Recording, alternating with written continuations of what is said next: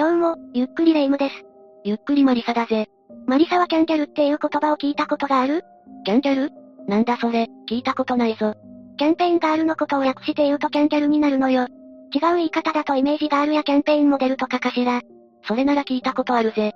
企業が新しい商品を紹介するときに現れる綺麗な女性のことだよな。なんだかふわっとしてるけど、大体正解よ。イベントを盛り上げるために来る女性のことで、車の展示会などによく呼ばれることが多いらしいわね。みんな美人でスタイル良くて、女性の私からすると羨ましいぜ。憧れの存在ではあるわよね。でも昔、キャンペーンガールを務めていたことがある女性が殺害されるという事件が起きたのよ。しかも犯人の勝手な思い込みで、事件に巻き込まれて殺害されてしまったのよね。巻き込まれて殺害？え？え。というわけで、今回は、木津川元キャンギャル殺害事件を紹介するわ。それでは、ゆっくりしていってね。2011年、京都府木津川市のとあるマンションで、女性の遺体が発見されたわ。被害者は昔、三重県名張市のキャンペーンガールを務めていたこともある女性よ。遺体には骨に達するほどの刺し傷があり、死因は首を絞められたことによる考察。骨に達するほどって、犯人は被害者に対して、かなり強い恨みを持っていることがわかるぜ。その通りよ。犯人は明確な殺意を持って被害者を殺害したんだけど、動機は犯人の勝手な思い込みによるものだったのよ。勝手な思い込みって、つまり被害者は殺される理由がなかったのに、犯人の勘違いで殺されてしまったってことか？ええ。被害者は、とある男性によってこの事件に巻き込まれてしまったのよ。とある男性？犯人には付き合っていた男性がいたんだけど、その男性と被害者女性が仲良くしているのを目撃したことで、犯人は激高。その男性と被害者女性は、実際にそういう関係だったのか？いいえ、ただの仕事上の関係よ。浮気していると勘違いして、被害者女性に対して恨みを持ってしまったんだな。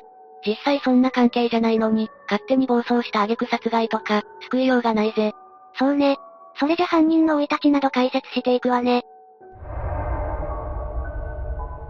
逮捕されたのは、高間美香。事件当時は、奈良県大和郡山市のホステスとして働いていたわ。どんな奴なんだ？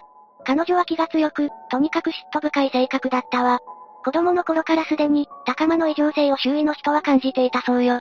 異常性？高間は、幼い頃からかなり大変な生活を送っていたのよ。彼女の父親は塗装業をしていたんだけど、結婚と離婚を繰り返していたわ。それは子供からすると苦労しただろうな。高間は一番最初の結婚でできた子供だったんだけど、父親が母親に暴力を振るっていたことが原因で、彼女が生まれてからすぐ、母親は家を出て行ってしまったそうなの。それから高間は、祖父母の家で育てられることになったわ。生まれてすぐじゃ、母親のことも覚えていないだろう。それはなかなか寂しい思いをしたんじゃないか？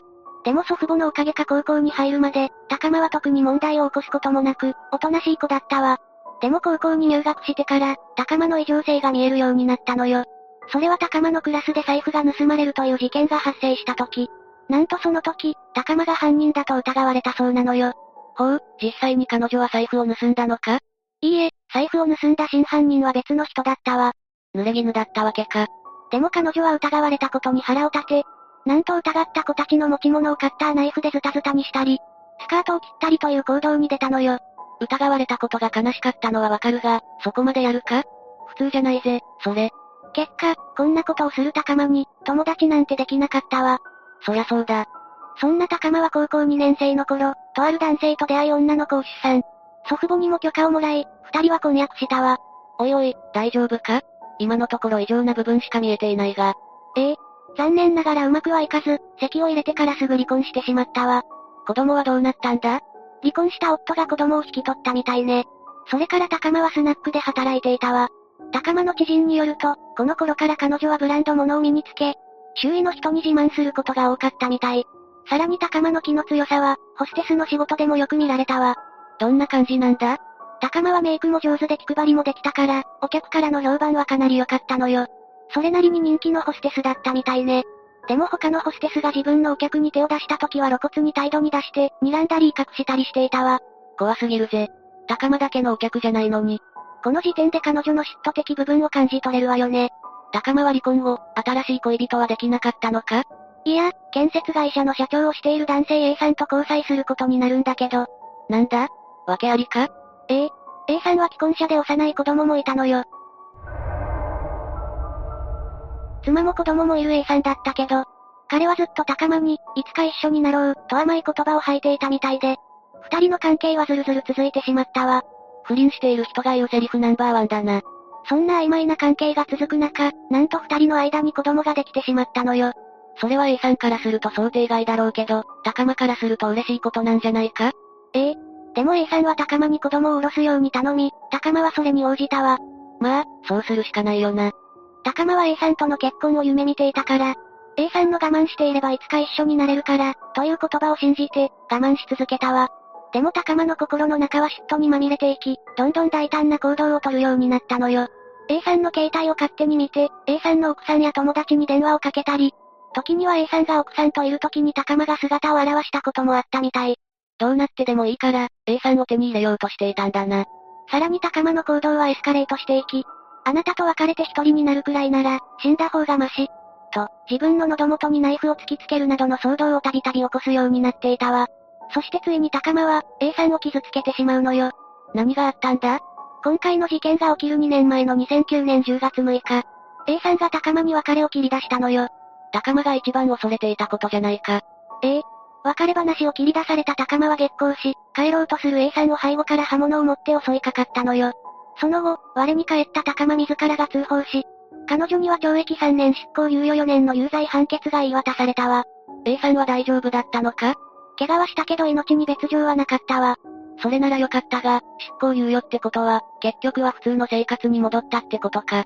本当、誰のための制度なんだよって感じだぜ。本当にね。こんな事件があったんだから、A さんは高間との関係をもちろん終わらせたんだよな。高間の家族が A さんに関わらないように頼んだからね。A さんもそれに同意したわ。でも事件から2ヶ月後、二人はまた交際を始めたのよね。なんでだよ。A さんには妻も子供もいて、さらに襲ってきたような女と、なんでまた関係を続けるんだ？本当、なんでって感じよね。ここでちゃんと関係を断ち切れていたら、違う未来が待っていたかもしれないのに。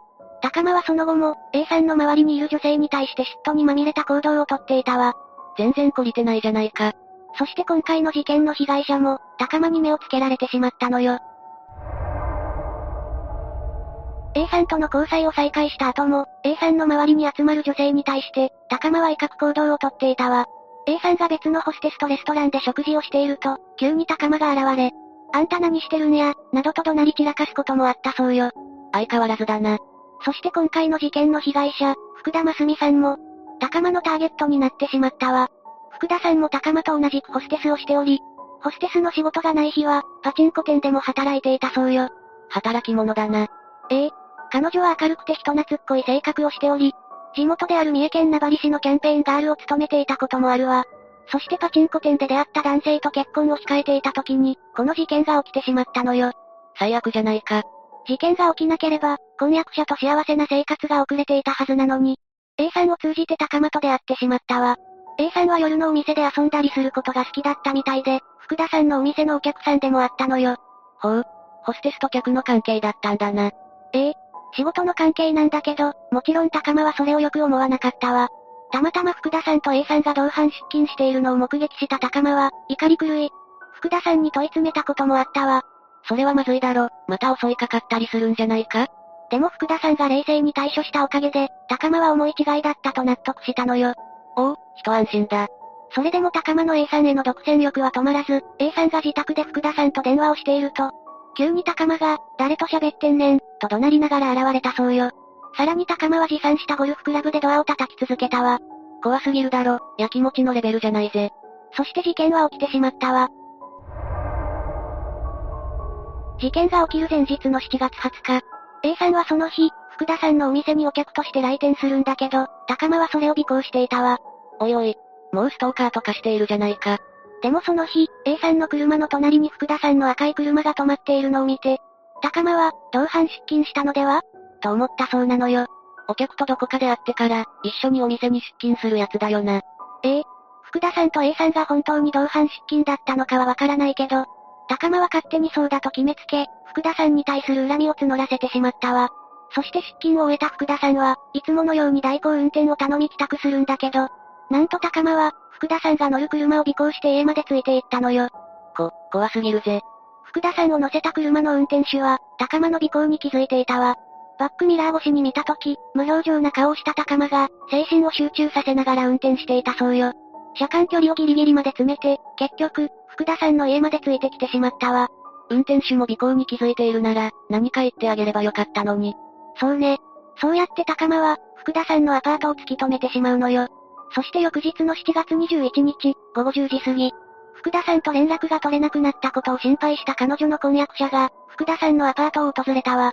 するとそこには、ワイシャツ短パン姿でうつ伏せに倒れ込む福田さんの姿があったの。床には血だまりができており、家の中のあらゆるところに血痕が付着していたわ。それを見てしまった婚約者も、かなりショックが大きかっただろうな。ええ。さらに部屋には争った形跡も残されていたわ。遺体には数箇所の刺し傷があり、中には骨に達するほど深い傷もあったそうよ。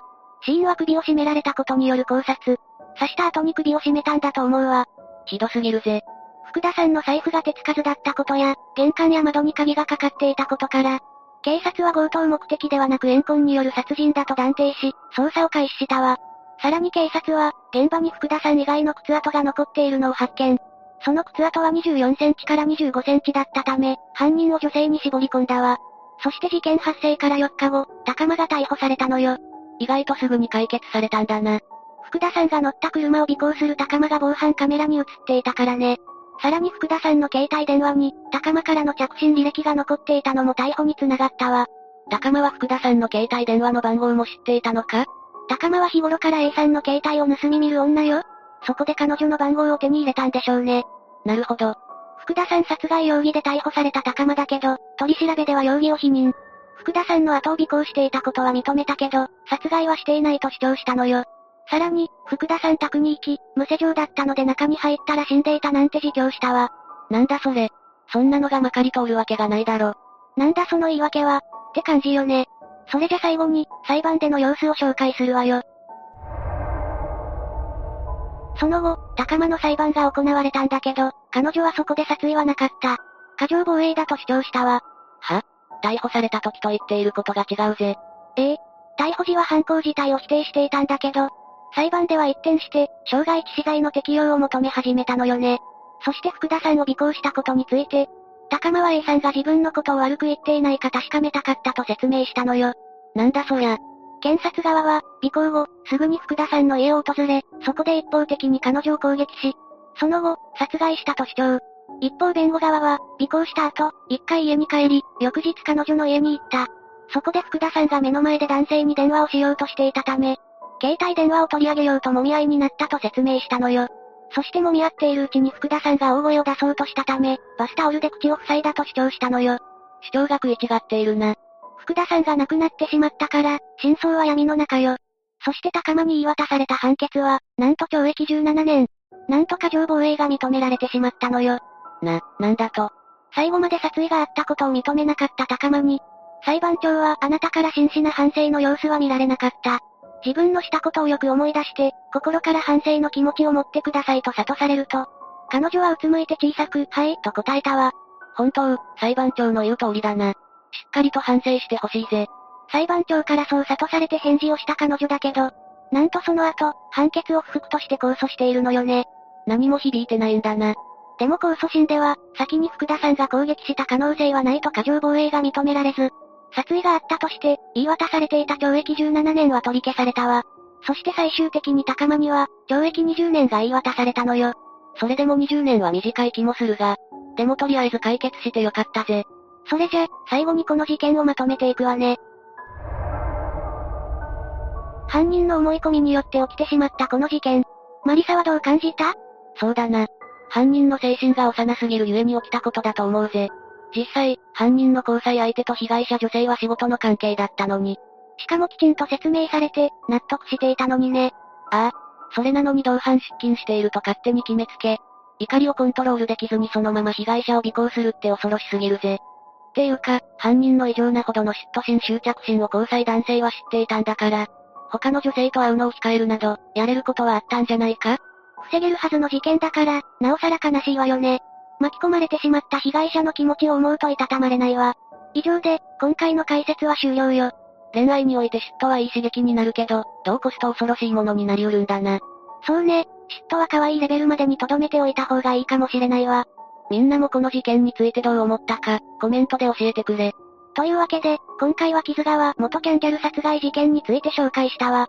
それでは、次回もゆっくりしていってね。